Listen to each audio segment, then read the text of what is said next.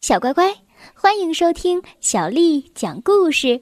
我是杨涵姐姐，今天杨涵姐姐继续为你带来好听的故事。我爱平底锅第二集。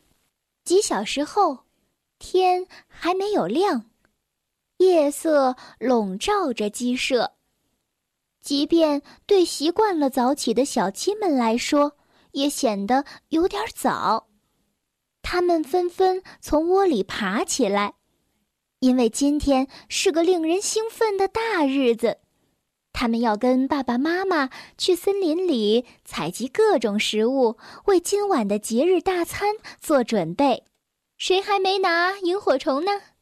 谁还没点小灯笼呢？快点把萤火虫放进去！小鸡们排成队，唱着歌，跟着爸爸妈妈穿过田野，朝森林里走去。我们是勇敢的小鸡，没人能比得上。所有的困难都来吧，让我们去打败。我们是勤劳的小鸡，到森林里去采食，捡了栗子，丢了菌子。小鸡们像拾穗者一样。在地上捡着麦粒、高粱、榛子、松子儿，还有结了霜的苹果。但是，无论小鸡们怎么努力的寻找食物，收获都不是很理想。哦，原来野猪部队已经在我们之前扫荡过这里了。皮迪克气愤地说。所以我们只能捡到这些残渣剩饭。不远处，贝里奥惊奇的发现，地上散落着红色的浆果，这可是他最爱吃的甜点了。太好了，谁也没看见，这些浆果都归我吃，吃完谁也不告诉。贝里奥开心的埋头吃起来。贝里奥吃撑了，刚一直起腰，吓得大叫起来：“啊！我不是在做噩梦吧？啊！大家快逃啊！怪物，驼背怪物！”小鸡们顺着贝里奥指的方向一看，顿时吓得腿直哆嗦。膝盖碰在一起，咯噔咯噔的作响。卡梅利多鼓起勇气，举着灯笼向前一照。哇，这个怪物真是丑，不是一般的丑。它为什么被绑在树上？啊！看它的牙！大嗓门儿惊叫起来。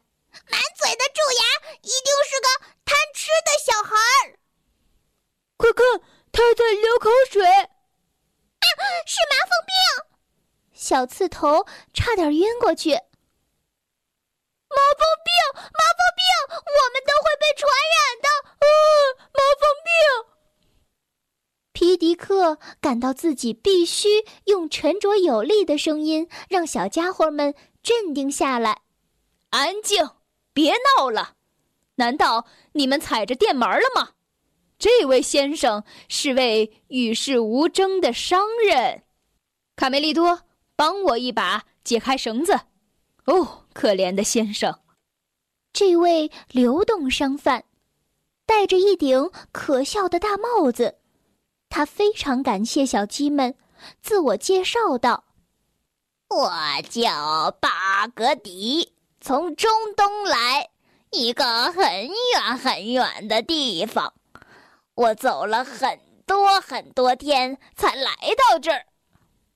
那你为什么要离开家到这么远的地方来呢？卡门困惑地问。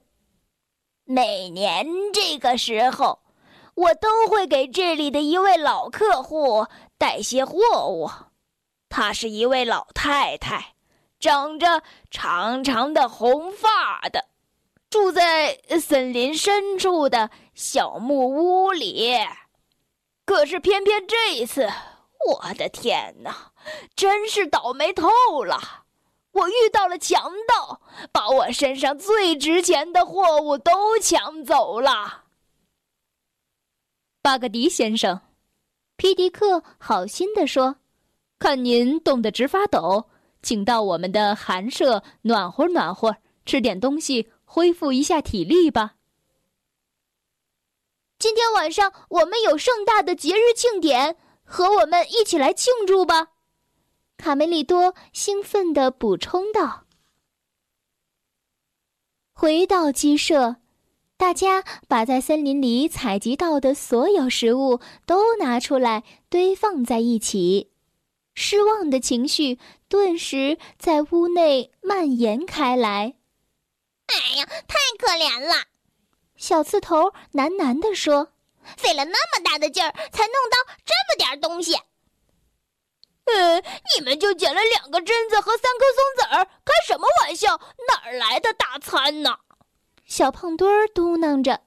“可今天晚上，卡罗索舅舅和他的老婆孩子都会到我们这儿来。”小刺头提醒道。如果就给他们吃这些，那也太寒碜了吧！这还没算那个外国人的饭量呢，他肯定有我们四个的饭量大。大嗓门儿做了个鬼脸儿。